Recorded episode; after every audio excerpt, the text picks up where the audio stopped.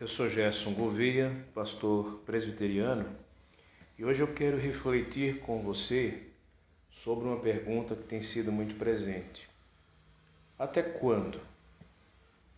Essa certamente é uma pergunta que, ao longo dos meses que temos vivido, nesse contexto de pandemia, de dificuldades com a saúde, com as questões sociais, tem ecoado na mente de cada um de nós. Até quando vai tudo isso? Até quando conseguiremos resistir? É a mesma pergunta que o profeta Abacuque faz quando ele também enfrentava um momento de conflito, de dificuldades na vida do seu povo. No capítulo 1 de Abacuque, versos 1 a 4, nós lemos assim: Sentença revelada ao profeta Abacuque. Até quando, Senhor, clamarei eu, e tu não me escutarás? Gritar-te-ei violência e não salvarás. Porque me mostras a iniquidade e me fazes ver a opressão? Pois a destruição e a violência estão diante de mim. Há contendas e o litígio se suscita. Por esta causa a lei se afrouxa e a justiça nunca se manifesta, porque o perverso cerca o justo, a justiça é torcida. Lendo essas palavras, a gente pode perceber várias semelhanças com a nossa época, não é verdade? E nessas semelhanças, algumas lições que nós podemos tirar para a nossa vida de como interpretar o que estamos vivendo e de como agir diante de tudo isso. Uma curiosidade é que o significado do nome Abacuque talvez seja uma grande diferença em relação ao momento que nós estamos vivendo. Abacuque significa abraço ardente. E é justamente isso que tem faltado em nossos dias, que não temos tido possibilidade de fazer com liberdade. E vamos então aprender um pouco com Abacuque. Em primeiro lugar, a semelhança nas questões sociais. No verso 2, ele mencionou violência. No verso 3, iniquidade, opressão, contendas, litígio. No verso 4, afrouxamento da lei, injustiça. O perverso cerca o justo e a justiça é torcida. Essas expressões, com certeza, nos lembram situações, circunstâncias que temos vivido em nossos dias. São expressões que estão estampadas nas páginas dos nossos jornais. Portanto, as questões sociais que Abacuque vivia, numa época bem distante de nós, não são tão diferentes das questões sociais que nós temos vivido. Quanta violência temos observado na nossa sociedade, pessoas que facilmente tiram a vida de outras, muitas vezes sem razão, ou por razões as mais frágeis e as mais incompreensíveis. Quanta iniquidade, Quantas pessoas que passam por cima das outras para conseguir seus propósitos, seus objetivos? Quantos que não conseguem viver em paz uns com os outros? E até mesmo de que a gente mais espera uma atitude diferente das autoridades, da própria justiça como uma instituição é, que não tem, digamos assim, é, preferências, que não tem sentimentos, mas que muitas vezes, por ser exercida por homens que têm preferências e sentimentos, então é exercida de forma totalmente contrária ao seu sentido. Por isso o perverso cerca o justo e a justiça é torcida. Há semelhança também com os dias de Abacuque em relação ao sentimento de insegurança que se sentia e que sentimos hoje. O verso 2 traz a pergunta: Até quando, Senhor, clamarei e tu não me escutarás? Gritarei violência e não salvarás. A gente pode perceber aqui que o profeta Abacuque é tomado por uma ansiedade. Inclusive, nessa ansiedade, ela se torna tão profunda que ele responsabiliza Deus pelo que está acontecendo. Ele responsabiliza Deus pela injustiça, pela morosidade na solução dos problemas. Porque ele diz: clamo e tu não escutas, grito e tu não me atendes. E é interessante a gente pensar um pouco sobre essa ansiedade, que muitas vezes nos faz é, observar a vida de uma forma distorcida e atribuir responsabilidades a outras pessoas quando a responsabilidade é nossa, ou atribuir culpa demasiada a nós mesmos quando é algo normal que está acontecendo. Porque a ansiedade nada mais é do que insegurança diante da vida. E a gente poderia dizer que há uma ansiedade que é normal, mas há uma ansiedade que é patológica. A ansiedade normal é aquela que naturalmente todos temos e que nos faz ficar preocupados com alguém que está doente, ou com uma conta que precisamos pagar, ou com decisões que precisamos tomar. Essa ansiedade nos mobiliza para tomar as atitudes que precisamos tomar. Mas há um ponto em que ela se torna patológica. É quando ela nos paralisa de modo tal que nós não conseguimos agir.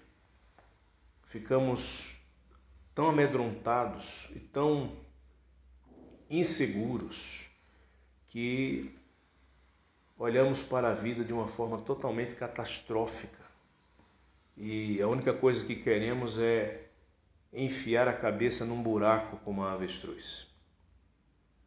Nesse período de pandemia, nós vivemos algumas características de ansiedade que são naturais por causa da doença desconhecida, por causa da mudança de rotina, por causa da desconfiança nas autoridades, por conta de decisões precipitadas, má utilização dos recursos públicos ou até mesmo abuso de autoridade. Essa ansiedade, podemos dizer assim que a maioria das pessoas enfrentou e é algo que faz parte de uma situação como esta que estamos vivendo. Então, nesse sentido, nós somos semelhantes a Abacuque, que também enfrentou essa ansiedade, mas temos que pensar com cuidado se ela não vai se tornar como se tornou com Abacuque, numa ansiedade tão forte, tão difícil, que muitas vezes o fez perder a esperança. Há uma outra semelhança com aquela época e com a situação que ele vivia. A semelhança do inimigo enfrentado. Os versos 5 a 11 desse primeiro capítulo de Abacuque, se você puder ler, descreve o inimigo que estava para invadir a nação de Israel. No verso 6 fica claro quem são eles: os caldeus. O verso 6 diz assim: Pois eis que suscita os caldeus, nação amarga e impetuosa, que marcham pela largura da terra para apoderar-se de moradas que não são suas. Há muitas expressões aqui que descrevem esse inimigo. Era uma nação amarga, impetuosa. Se você continuar lendo os versículos, verso 7 diz que eram pavorosos e terríveis. Verso 8 diz que os seus cavalos eram mais ligeiros e ferozes. Verso 9 diz que vêm para fazer violência. O verso 10 diz que escarnecem dos reis. E aí você pode pensar como é semelhante esse inimigo que era enfrentado pelo povo de Israel em anos longínquos do inimigo que enfrentamos hoje. Porque, embora o nosso inimigo seja invisível aos nossos olhos, mas ele tem características muito parecidas com essas que aqui foram colocadas. É impetuoso, é terrível, é ligeiro, produz uma violência em nosso meio e zomba dos reis, zomba das autoridades que ficaram correndo de um lado para o outro, colocando a mão na cabeça sem saber o que fazer. Mas é interessante a gente observar o que diz o verso 11 do capítulo 1. Então passam como passa o vento e seguem. Olha que interessante. Por mais forte que seja o inimigo, por mais terrível que ele seja, ele passa. Ele não é eterno, ele não é permanente. E é interessante a gente observar que essa tem sido uma palavra que tem ecoado também em nossos dias. Vai passar. Tem sido uma palavra de esperança. Tudo passa. E é interessante a gente observar que a ansiedade que enfrentamos, a dificuldade que enfrentamos, ela não é permanente. Ela vai ter um fim, ela chega a um momento em que termina. E que às vezes nós olhamos para trás e nem nos damos conta de como conseguimos passar por ela. Mas ela passa. E uma das razões por que ela passa está na última lição que eu queria destacar aqui, que podemos aprender com Abacu, que é a semelhança no clamor a Deus. Abacuque buscou a Deus naquela situação. O verso 12 mostra o começo dessa oração que Abacuque fez. Ele diz assim: Não és tu de eternidade, desde a eternidade, ó Senhor meu Deus, ó meu Santo? E ele afirma: Não morreremos. É interessante isso, né? Porque mostra a confiança no Deus eterno. Abacuque sai de uma, uma entrega é, que estava acontecendo é, ao, ao problema que estava sendo vivido para uma confiança no Deus eterno, uma confiança nos próprios desígnios de Deus, porque ele começa a compreender que Deus tem o controle da situação. E no verso 13, ele diz assim: Tu és tão puro de olhos que não podes ver o mal e a opressão não podes contemplar. E aí ele se preocupa com o fato de que essas circunstâncias estão acontecendo e é como se Deus estivesse tolerando isso. Isso inquieta o profeta. Ele pergunta: Por que, pois, toleras os que procedem perfidamente? Isso a gente chama de, de, de permissão divina. Então, essa inquietação que Abacuque sentia é uma atitude de busca, de entendimento da situação nesse relacionamento com Deus. E aí é interessante que lá no capítulo 2, aí vem a resposta de Deus.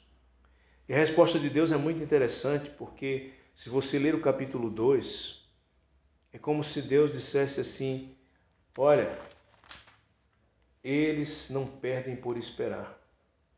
O verso 4 do capítulo 2 diz assim: Ai daquele que acumula o que não é seu, e daquele que a si mesmo se carrega de penhores. E o verso 5: Assim como o vinho é enganoso, tampouco permanece o arrogante, cuja gananciosa boca se escancara como o sepulcro e é como a morte que não se farta. Olha que interessante, Deus está dizendo: a maldade não vai ser permanente. Há um fim, isso vai passar. E aí, os versículos seguintes mostram que haverá cobrança, que haverá retribuição, que haverá peso interior, que haverá justiça divina, que haverá prestação de contas e que haverá reverência ao único Deus. E depois dessa experiência, Abacuque termina com uma oração linda no capítulo 3. E nessa oração, eu quero destacar o verso 16, onde ele diz assim: Ouviu e o meu íntimo se comoveu. À sua voz tremeram os meus lábios. Entrou a podridão nos meus ossos e os joelhos me vacilaram, pois em silêncio devo esperar o dia da angústia que virá contra o povo. Lembra que eu falei lá atrás que Abacuque dizia: Nós não vamos morrer? Mas é interessante que agora, depois de uma experiência com Deus, ele começa a admitir que o problema será realmente difícil para ser vivido. E ele diz assim: Eu devo esperar esse momento. Eu devo eu devo compreender que faz parte da vida passar por situações angustiosas.